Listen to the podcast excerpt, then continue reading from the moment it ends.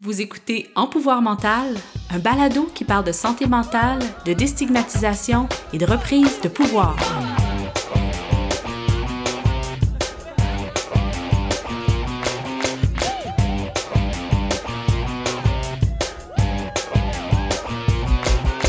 Bonjour et bienvenue à un nouvel épisode d'En pouvoir mental. Je suis votre animatrice Laurie Scheiken. Le mois dernier, je vous ai proposé un exercice de méditation et ce mois-ci, j'ai le plaisir de vous présenter une toute nouvelle entrevue avec une personne participante qui achève sa démarche vers l'équilibre. Sachez que, fort probablement, pour les prochains mois, la formule d'une entrevue mensuelle avec une personne participante va être un peu chamboulée à cause de la pandémie. Mais ne vous en faites pas, j'ai plein de bonnes idées pour vous présenter du contenu inspirant et intéressant malgré les difficultés d'enregistrement.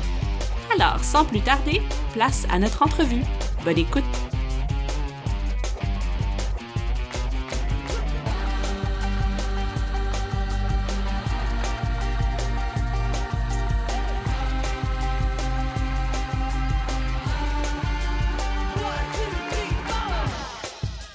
Aujourd'hui, j'ai le plaisir de m'entretenir avec Jacinthe.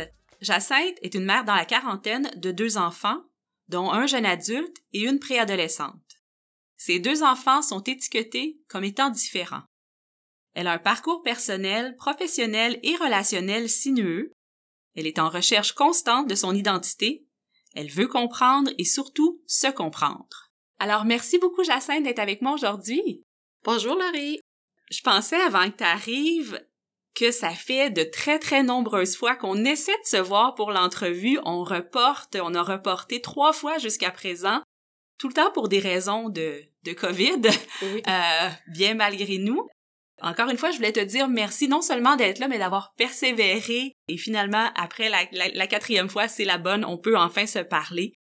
Donc, je voudrais savoir, qu'est-ce qui fait en sorte que tu voulais venir partager ton histoire et que tu as accepté de remettre de multiples fois notre rencontre? Ben, en fait, je pense que ça s'inscrivait dans ma démarche personnelle ce que je voulais faire, c'est redonner de l'espoir aussi à des personnes qui ont des embûches de façon répétitive, puis que à un moment donné, on, se demande est-ce que je vais en voir le bout? Est-ce que ça va finir? Est-ce que je vais avoir une solution?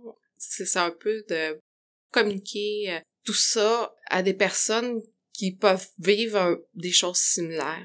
OK, donc de venir donner de l'espoir aux gens qui qui ont un parcours semblable au tien. Oui. Et toi, en début de parcours, justement, est-ce que tu l'avais, cet espoir-là? Est-ce que, est-ce que c'était difficile de te dire, je vais en sortir? C'est qu'au début, j'en voyais comme pas le bout. Il y avait tout le temps quelque chose qui se passait.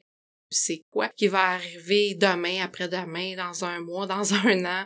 À chaque fois que j'arrivais à me sortir un peu la tête de l'eau, il y a les événements, le quotidien, qui faisaient que ça me replongeait la tête en dessous j'allais chercher de l'aide, mais à chaque fois, j'avais l'impression qu'on mettait seulement un, un pansement sur le, le problème de fond, puis qu'on n'arrivait pas à traiter le problème de fond. On traitait seulement les difficultés en surface, puis quand que j'arrivais un peu à comme à émerger, on dit ah ben ok c'est bon, ben là c'est à toi de faire ton bout de chemin là-dedans au fil des ans, j'essayais d'appliquer euh, les outils qu'on m'offrait. Ce qui se passait, c'est que oh, je comprenais mentalement les outils, mais j'arrivais pas à les appliquer, j'arrivais pas à les intégrer. Je me sentais pris comme dans un tourbillon, puis que j'en voyais jamais le, bout. Ça a eu un impact aussi sur toutes les sphères de ma vie. C'est pour ça que je dis parcours sinueux, euh, relationnel, professionnel, euh, personnel tu nous parles de ce passé-là très, très douloureux, qui a eu beaucoup de souffrance dans plein de sphères de ta vie, mais tu parles de ça au passé. Donc moi, j'ai, j'ai bien hâte d'entendre justement qu'est-ce qui a fait la différence. Je me devance un peu. Mm-hmm. Si tu me permets, on, repartirait du début, puis j'aimerais que tu me parles un peu de toi quand tu étais enfant. Alors, tu étais comment quand tu étais petite, Jacinthe? Euh, quand j'étais petite, j'étais une enfant euh, très timide. Imagination débordante, euh, mais quand je dis timide aussi, c'est j'étais tellement timide. Je voulais rentrer en dessous des tuiles du plancher. J'arrivais pas à m'intégrer dans un groupe. J'avais de la misère à trouver ma place, peu importe ce que ce soit au sein de ma famille, à l'école. Est-ce que c'était comme ça pour toi aussi en vieillissant ou il y a eu des changements à l'adolescence? Euh, je dirais que secondaire 1, on, arrive dans une nouvelle école, euh, ben là, c'est, il y a des personnes qu'on connaît pas, on essaie de s'intégrer dans un groupe. Moi, ben, tout mon secondaire 1, je passais d'un groupe à l'autre, essayer de m'intégrer dans une gang, puis j'y arrivais pas. J'ai, fait comme, euh, je dirais, la, la balle de ping-pong d'un groupe à l'autre pendant tout mon secondaire 1. Mon secondaire 2 puis 3, ben, j'étais très solitaire, pas d'amis. J'avais aussi vécu un épisode en secondaire 1 de d'intimidation. Un épisode assez difficile.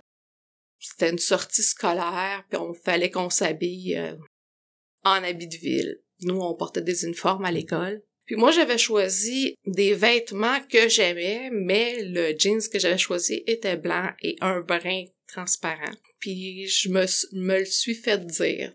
Quand que j'ai tenté de m'isoler, aller mon casier pour essayer de me ramasser émotionnellement, ben là, c'est comme toutes les filles de tout le secondaire 1 et 2 ont défilé devant mon casier et j'étais pris de chaque côté en arrière, je pouvais pas bouger de là, puis tout le monde passait puis riait de moi. Ouf. Euh, ça, ça a été très difficile, puis il y a une personne qui en a fait mention dans ma classe l'année d'après ne sachant pas que c'était de moi qui s'agissait. Euh, elle a dit, je trouve ça plate qu'elle ait eu à vivre ça, cette personne-là. Ben moi, quand la personne l'a raconté, je suis comme devenue émotive. Puis même encore aujourd'hui, quand j'en parle, c'est émotif. On l'entend. Moi, je le vois évidemment, je suis devant toi, mais je suis certaine qu'on l'entend aussi dans ta voix cet épisode-là d'intimidation, malgré le fait que ça s'est passé il y a fort longtemps, ça a encore un impact sur toi. Ben, ça fait remonter les émotions. On m'a souvent dit aussi que autant enfant, adolescente, adulte, que j'étais hypersensible. Je pense que c'est une partie de ma personnalité qui euh, que j'avais enfouie à une certaine période assez loin pour éviter d'avoir mal. Parce qu'on m'a fait comprendre que d'être hypersensible, ben c'est que le monde alentour allait me manger tout cru. ben je me suis fait une carapace. Puis là, j'étais tout le temps toute seule. J'essayais de m'occuper, mais c'était tout le temps des activités en solitaire parce que justement, j'osais plus m'intégrer dans aucun groupe après cet épisode-là. Puis j'ai vécu ça assez difficilement jusqu'au jour où que il y, a des, y a des personnes qui, qui me voyaient tout le temps toute seule à tous les midis. Puis il y a quelqu'un un jour qui a déposé un mot dans mon casier me demandant si je voulais être son ami. Là, je, je me suis dit, ah, c'est une blague, tu sais, il y a quelqu'un qui me fait une mauvaise blague. Puis là, après ça, j'ai ben, été parler euh, à ces personnes-là. Ces, ces personnes-là sont encore mes amis aujourd'hui. Ils ont perçu quelque chose, mais je pourrais pas dire quoi, euh, qui a fait qu'on a développé une belle amitié euh, au fil du temps. Euh, on se voit plus aussi souvent qu'on voudrait. Euh, avec le temps, les études, les enfants, etc. Puis la COVID, ben là, on s'est éloigné un petit peu, mais euh, j'ai hâte de les revoir.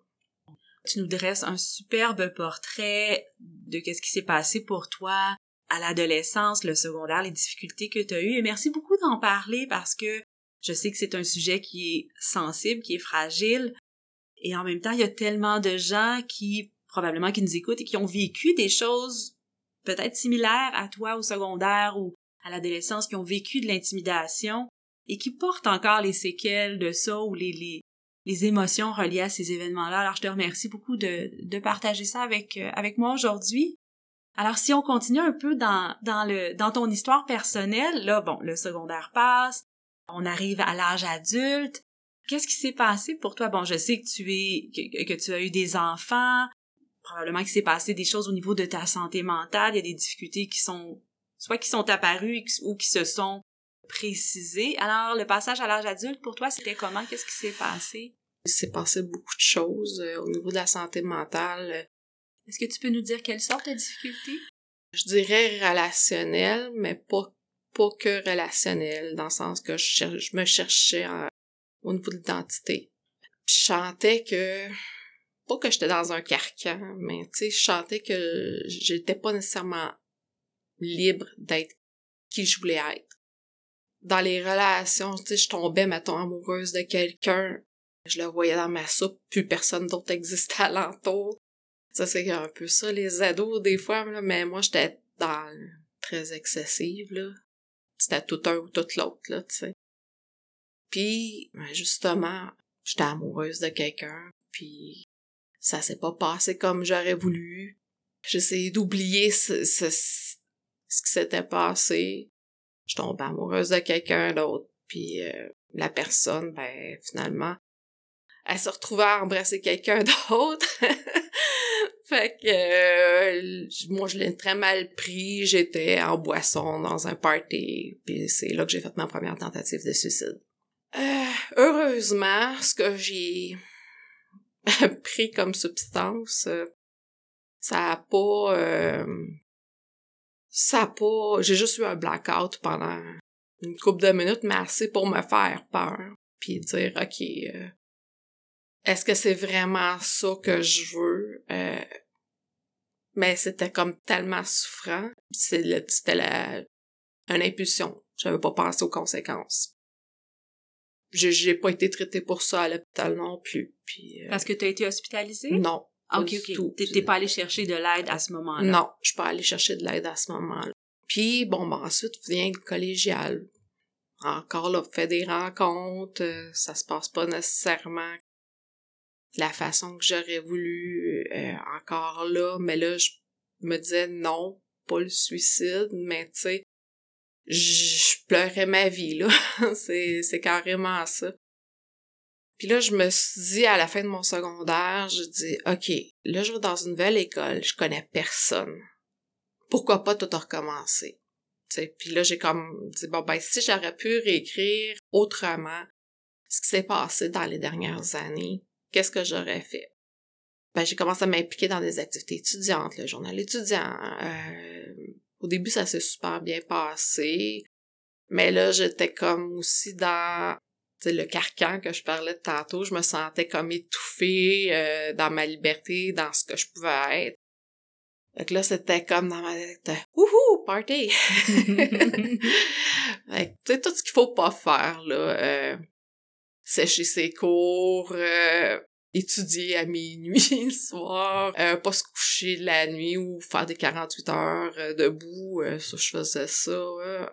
J'étais un peu euh, dissipée, c'était comme c'était comme si mon enfant intérieur disait "Ouhou, c'est le temps de faire la fête, c'est le fun, c'est genre je vais comme vivre plein d'affaires", mais là c'était comme un état de surexcitation, je voulais tout faire, tout connaître, tout mm.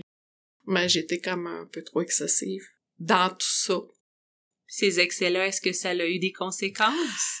Oui, ça a eu des conséquences. Euh, dans le sens que j'ai pris des décisions qui m'ont nuit probablement par la suite, euh, tant au niveau scolaire que au niveau personnel. Plusieurs échecs, euh, tout de suite en commençant le cégep. Mais ces échecs-là, veut, veut pas, ben là, c'était comme autant dans mes demandes collégiales, université par après. Ça m'a tout le temps suivi. Ouais, mais t'étais une étudiante qui a eu beaucoup d'échecs, qui réussit pas, qui a de la difficulté.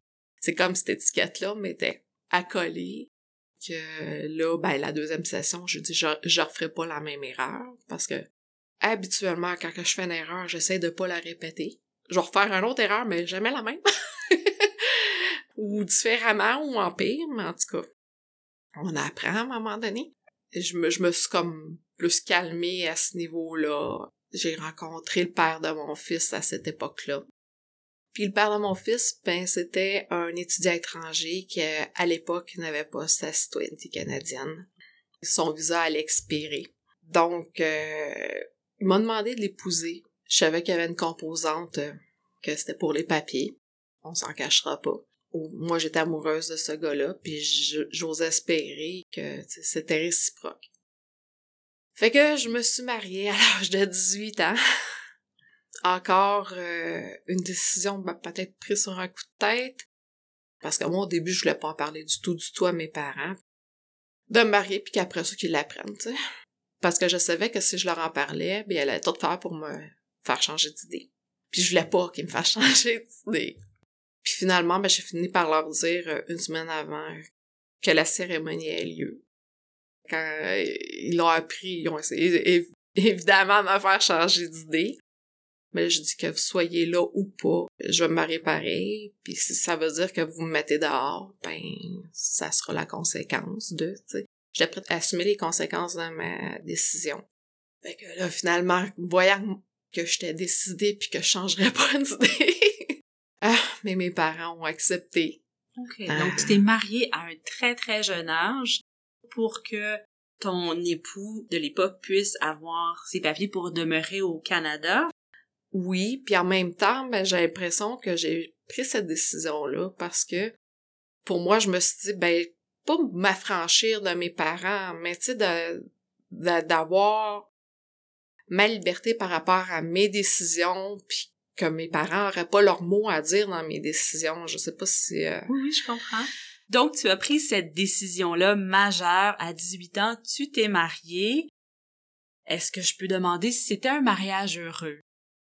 Au début, je dirais que oui. Jusqu'au jour où, à un moment donné, ben là, tu veut pas, on vit chez ses parents avec son frère, ses parents, tout ça, l'intimité, pas toujours évident. Parle avec mon conjoint, puis là, je dis, ben regarde, euh, moi, j'aimerais ça aller en logement.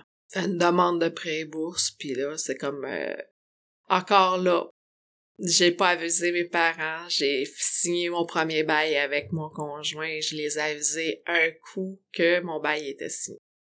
Alors, une fois que tu étais en logement avec euh, ton époux, comment ça s'est passé? Il a fallu que je parraine mon conjoint au niveau de l'immigration, puis à l'époque, il fallait parrainer son conjoint pendant dix ans. C'est un long engagement. Au début, ben, on a fait nos études, on a commencé à faire des, des boulots, des, des travails euh, respectifs. Au, début, c'est juste moi qui travaillais, après ça, c'était lui. Parce qu'au départ, lui, il avait pas de permis de travail, fait que c'était avoir un permis de travail pour qu'il puisse euh, obtenir sa résidence permanente, puis etc., puis qu'il puisse euh, éventuellement appliquer pour devenir citoyen. On arrivait euh, difficilement financièrement à deux, mais on s'en sortait. Ce qui est arrivé, c'est qu'à un moment donné, ben, une première fois, j'étais enceinte, mais les études pas encore terminées, etc. Donc, d'un commun accord, on a fait le choix de d'attendre pour avoir un enfant. Donc, euh, ça, ça implique d'aller à la clinique, euh, processus d'interruption de grossesse. Euh. Sur le coup, je me disais que c'était la meilleure décision, mais émotionnellement, par après, ça m'a rattrapé. Ensuite, ben, j'ai poursuivi mes études à ce niveau-là. Puis là, ben, déménagement, survient une seconde grossesse. Ça faisait environ cinq ans qu'on était mariés. ce qui est arrivé, c'est que j'ai fait une fausse couche suite à une chute. Puis moins d'un an après, ben, je retombe enceinte. Donc là, ça a été euh, les difficultés aussi euh, au niveau des études, du travail, là, les difficultés dans le couple commençaient. Mais moi, je me disais, bon ben s'il reste pas, euh, je suis prête à élever cet, enfant-là toute seule. J'ai eu mon fils. Euh, puis plus ça allait dans la relation de couple, plus ça se dégradait, mais j'étais encore liée au fait que je l'aimais encore. J'étais encore liée avec le contrat d'immigration, que là, il était en processus de demander sa citoyenneté. Il l'a obtenu quand j'étais enceinte de mon fils. Puis ce qui est arrivé, ben, à un moment donné, euh, quelques mois après que j'ai accouché de mon fils, il m'a trompé. Puis je l'ai surpris sur le fait. fait que ça, ça a été euh, traumatique. Je me suis dit, je vais rester avec, j'essaie de recoller les morceaux, d'essayer de faire confiance, euh, etc. Puis un an après, je me suis rendu compte que je n'étais pas capable de passer par-dessus ça que j'arrivais plus à lui faire confiance. Donc, j'ai demandé la séparation puis le divorce. L'entrée dans la vie adulte a été très, très difficile, un mariage qui s'est terminé, bon, de cette façon-là.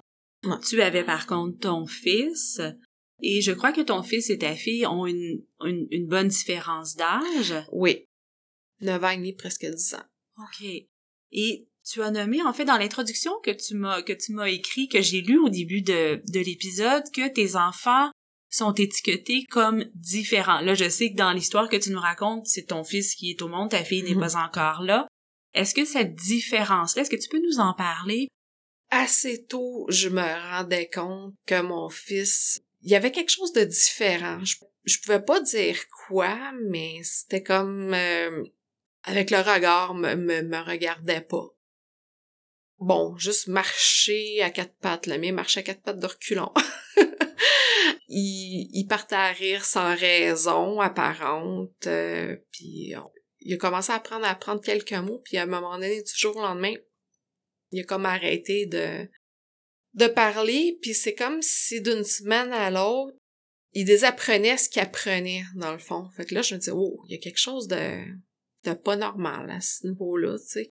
Puis à un moment donné, il a arrêté complètement de parler. Ça a duré pendant six mois qu'il parlait plus du tout, du tout. Fait que j'en ai parlé aussi à la pédiatre. On a commencé le processus d'évaluation. Quand il a été évalué en orthophonie, mais là, l'orthophoniste, elle m'a dit, ben, qu'elle soupçonnait un trouble en vexant du développement. Aujourd'hui, on, on appelle plus ça comme ça, on appelle ça le trouble du spectre de l'autisme. Tout ce que ce qu'on m'avait parlé par rapport à l'autisme, euh, moi je voyais juste un enfant non verbal qui se balançait. C'est moi c'est ça l'image que j'avais de l'autisme. Fait quand on m'a dit que c'est ça que mon fils qu'on soupçonnait chez mon fils, au début je voulais comme pas y croire. donc, j'ai poussé l'évaluation. Là, on m'a dit, oui, il y a un trouble en vexant du développement non spécifié. Si vous voulez avoir plus de précision au niveau du diagnostic, faut que vous ayez, vous alliez à la clinique euh, spécialisée en développement.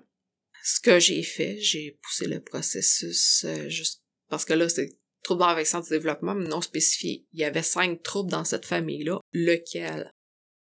Parce que ne sachant pas lequel, comment qu'on outille son enfant si on sait pas sur quoi on travaille? D'où l'étiquette que j'avais besoin pour savoir comment je peux aider mon enfant dans tout ça.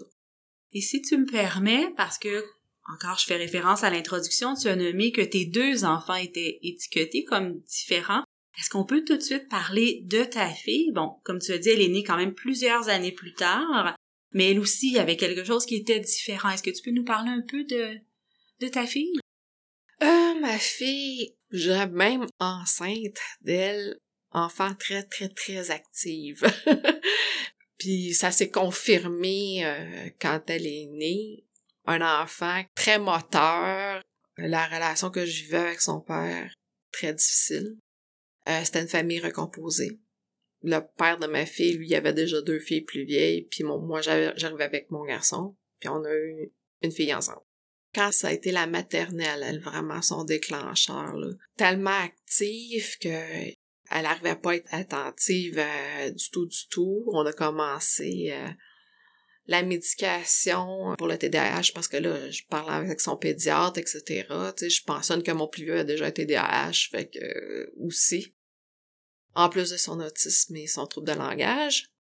Quand un enfant vous dit en maternelle, Maman, je veux plus aller à l'école, parce qu'elle trouvait ça trop difficile. La maternelle. J'ai dit, écoute, là, ça, ça part pas bien, là. Avec les grilles qu'on remplit, les- ça, là, que là, il y a un trouble d'anxiété qui est sorti avec la TDAH. Deux enfants avec beaucoup de défis. Ce Mhm. que j'entends, c'est bon, la relation avec le père de ton fils, bon, la relation s'est terminée. Ensuite, la relation avec le père de ta fille ne, ne se déroulait pas très bien. Comment tu te sentais à travers tout ça? Pas que j'étais résignée, mais je me disais, ben, regarde, c'est toi qui as fait ces choix-là, c'est les conséquences qui vont avec tes choix, puis, tu sais, assume, là. Sauf qu'à un moment donné, mais plus ça allait, plus la relation avec le père de ma fille se dégradait, euh, ça en était rendu au stade de la violence psychologique, là. Et pas que psychologique, mais là, je me disais, OK, faut que je sorte de là, faut que je me protège moi puis mes enfants. De l'extérieur, rien paraissait. De l'intérieur, par contre, euh, moi, j'acceptais euh, des choses que je me dis en bout de ligne que j'aurais pas dû accepter. Je restais dans cette situation-là parce que je me disais, peu importe la décision que je vais prendre, je vais blesser quelqu'un. Puis moi, je voulais pas blesser personne. Fait que je, j'endurais tout en sachant que ça ne fonctionnait pas. Puis à un moment donné, mais ben, ça a été comme l'instinct de survie qui a pris le dessus, dans le sens que j'ai dit c'est soit je sors de là, soit je laisse ma peau, soit je laisse ma santé physique et psychologique. Fait que j'ai pris la décision de me séparer. Ce qui est arrivé dans le processus, c'est que je m'étais complètement isolée de mon entourage. Puis là, je me trouvais dans la situation où ce que je me disais, ben là, je, je me retrouve encore monoparentale. Euh, puis là, pas avec un, avec deux enfants. Tu nous parles d'un parcours, comme tu as très bien nommé, un parcours très sinueux, pas facile. À partir de quand t'as commencé à remonter la pente, si on peut dire? À partir de quand ça a commencé à changer pour toi, puis ça a commencé à aller mieux? Dans les dernières années, un peu ce qui a fait la différence, euh, c'est que là, suite à ma dernière relation, ben que c'est moi aussi j'ai vécu de la violence, j'ai mis terme encore à cette relation-là, puis là je me suis dit, ok, là là, euh, je pense que j'ai fait une réelle prise de conscience à qu'est-ce qui est le dénominateur commun dans toutes les difficultés de ma vie, qu'est-ce qui fait que je retombe tout le temps dans les mêmes problèmes, les... Regarde, c'est moi le dénominateur commun. Fait que là, je dis, bon ben, ok. Qu'est-ce que je fais avec ça? tu fait que là, j'ai dit, bon ben, il faut que j'aille chercher de l'aide. Là, j'ai, j'ai posé la question si je pouvais me faire réévaluer en psychiatrie parce que je dis, j'ai l'impression qu'on n'a pas mis le doigt sur le bobo tu sais, qu'on n'a pas collé la bonne étiquette sur ce que j'ai. Pendant l'évaluation, ça a fait comme, OK, ouvre les vannes, sors tout. ça a vraiment comme, tu sais, j'ouvrais la, je dirais la boîte de Pandore. tu, tu nommais les vraies affaires. Oui, je nommais les vraies affaires parce que je me rends compte qu'au cours de tous les suivis épisodiques que j'ai eus, je disais tout le temps juste un petit bout, un petit bout, un petit bout. Mais on n'allait jamais gratter comme jusque dans le fond. On traitait juste le, le petit bout en surface tout le temps. Alors, qu'est-ce qui s'est passé quand justement tu t'es mis à, à tout dire, à parler vraiment de ce qui se passait en profondeur? J'avais l'impression qu'on m'enlevait deux tonnes de briques ses épaules. Je me rends compte que j'aurais dû dire ces petits bouts-là bien avant que ça m'aurait peut-être évité de vivre certaines affaires. Toutes les intervenants que je rencontrais disaient, ben, t'as un gros sac à outils. Mais j'expliquais aussi le processus qui faisait que il y a de quoi qui accroche, il y a de quoi qui bloque, il y a de quoi qui, fait que j'arrive pas à aller ouvrir mon coffre à outils. Il me manquait une clé. Quand le diagnostic est tombé, le trouble de personnalité limite, là, c'est comme si on m'avait donné l'étiquette qu'il me fallait pour m'aider à me comprendre. Euh, on m'a dirigé vers des ressources communautaires. On m'a dit qu'il existait des groupes aussi de thérapie. J'étais comme... Euh, j'avais trop attendu pour aller chercher l'aide que j'avais besoin, puis le groupe de thérapie, ben il y avait un délai d'attente. Puis ce qui m'a aidé à tenir le coup, ben, c'est justement les organismes communautaires, comme Vers l'équilibre, mais aussi des groupes s'adressant aux personnes borderline sur Internet. Quand j'ai commencé au début, c'était juste comme, tu sais, j'allais prendre l'information, je posais des questions, après ça, je commençais à partager un peu ce que je vivais, puis ah, ça, mon vécu résonnait avec certaines personnes. Des fois, ben, je comprenais le vécu de certaines autres personnes parce que moi-même, j'avais vécu des affaires. Puis là, ben, j'étais quand même capable de commencer à conseiller certaines personnes, puis dire, regarde, attends pas d'aller chercher de l'aide. Puis je me sentais surtout pas jugée dans ce que je vivais d'avoir eu cette bonne information-là, tu as pu te tourner vers les ressources appropriées. Non seulement les ressources appropriées, mais tu as pu aussi rentrer en contact avec des personnes qui vivaient des situations similaires à la tienne, avec qui c'était possible d'échanger, de se comprendre, de ne pas être jugé. Puis en même temps, ben, plus j'en apprenais sur ce que je vivais, quand on dit trop de personnalité limite, ben ça fait peur au monde parce que je dirais que c'est le le mal-aimé des troubles dans la santé mentale. Puis plus j'en apprenais, je disais, ouais, mais moi, je fais pas ça, mais moi, je fais pas ça, mais oui, je, fais ça, puis je fais ça, puis je fais ça. C'est que ce que la personne qui m'a évalué, évalué m'expliquait, c'est que tu peux avoir 250 personnes avec le même diagnostic en santé mentale, mais qui se manifestera pas de la même façon d'une personne à l'autre. Que chacun a ses traumatismes, ses vécus différents. Puis pour présenter un trouble de personnalité borderline, pas nécessaire d'avoir les, non, les, les neuf critères diagnostiques sur neuf. Tu peux en avoir juste cinq, je pense, sur neuf. Avec le temps, ce trouble-là, ça peut évoluer. Que oui, j'ai eu des, des suicidaires à une certaine période de ma vie, mais qu'aujourd'hui, ces pensées-là sont de moins en moins récurrentes parce que j'ai trouvé la clé de mon coffre à outils, puis que je suis capable de mettre les outils en place avant que ces pensées-là surviennent. Alors, tu as de l'impression d'avoir trouvé la clé de ton coffre à outils. Qu'est-ce que l'avenir te réserve, Jacinthe? Qu'est-ce qui s'en vient pour toi? Je dirais que j'essaie de plus me projeter trop dans le futur, ni trop dans le passé.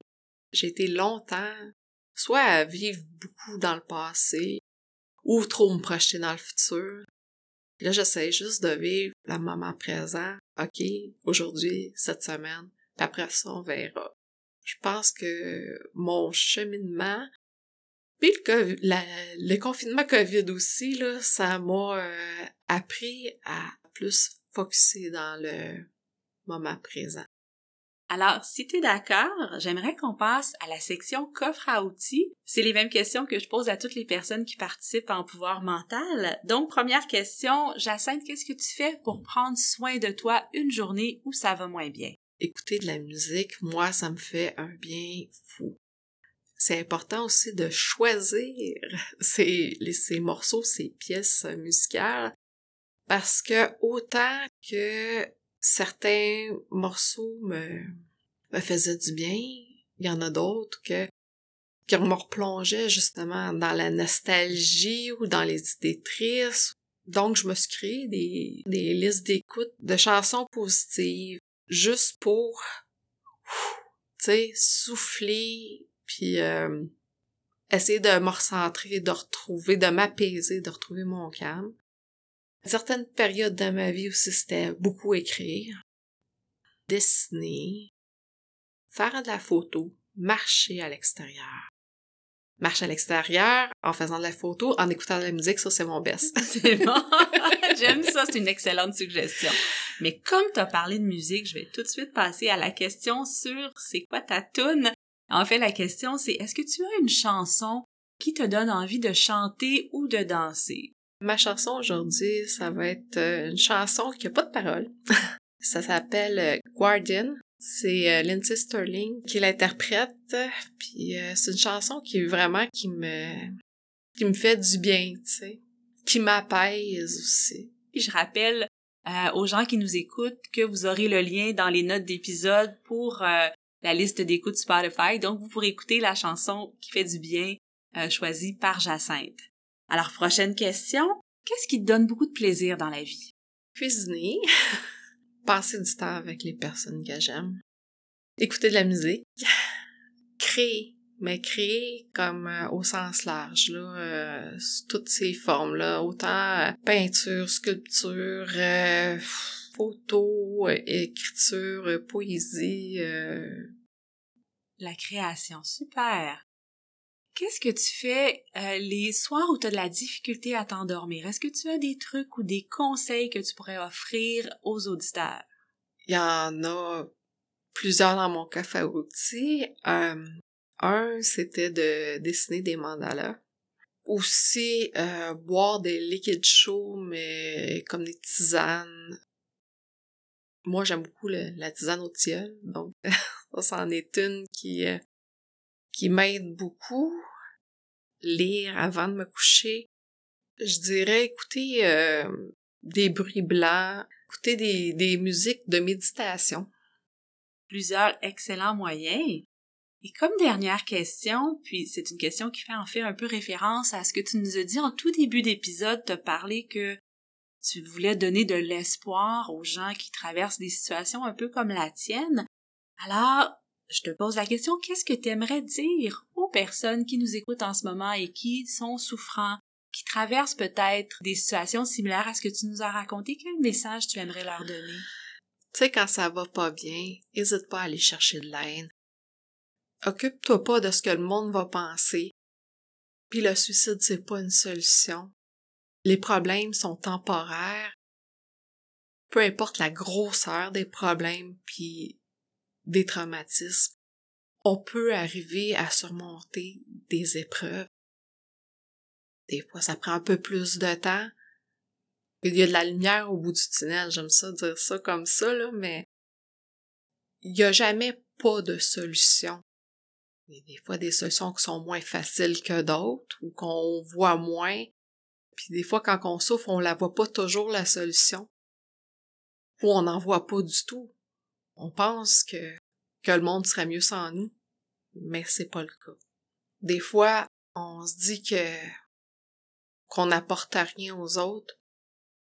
Puis moi, la, la vie m'a appris que des fois, on peut être le soleil de quelqu'un sans même le savoir. Puis c'est ça que j'ai appris dans mon processus euh, en allant chercher de l'aide. Il y a des personnes qui ont été un soleil pour moi, mais que j'ai appris qu'au fil du temps, en partageant certaines choses de ce que j'ai vécu, que ça a permis à certaines autres personnes de progresser. Et dire, enfin, garde, il y a quelqu'un qui comprend ce que je vis. C'est pas parce que tu te confies à quelqu'un puis que elle, cette personne-là, te comprend pas, que c'est le cas de tout le monde. Donc c'est très bien dit, des belles paroles, mm. c'est super touchant. Alors l'entrevue tire à sa fin. Un très très grand merci Jacinthe d'avoir participé en pouvoir mental. Merci beaucoup. Ça fait plaisir.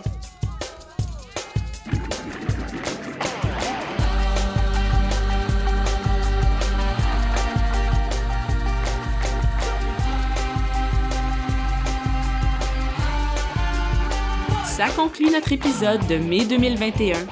Merci beaucoup d'avoir été des nôtres. Je remercie encore une fois Jacinthe pour sa participation et pour son beau témoignage. Je remercie également toute l'équipe de Vers l'équilibre ainsi que Vincent Dumont pour le support au montage. Si vous avez des questions, des commentaires ou des suggestions concernant un pouvoir mental, vous pouvez m'écrire à balado@versl'équilibre.ca et pour découvrir les services de Vers l'équilibre, visitez le www.versl'équilibre.ca.